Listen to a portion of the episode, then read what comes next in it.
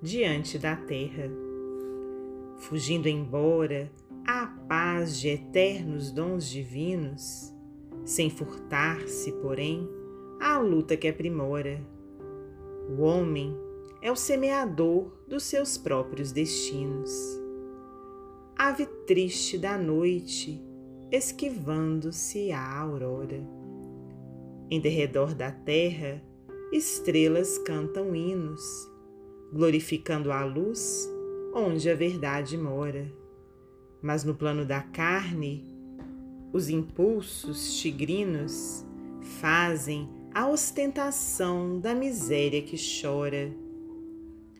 Necessário vencer nos vórtices medonhos, santificar a dor, as lágrimas e os sonhos, do inferno atravessar o abismo ígneo e fundo, para ver a extensão da noite estranha e densa, que os nervos da maldade e os filhos da descrença estenderam sem Deus sobre a fronte do mundo.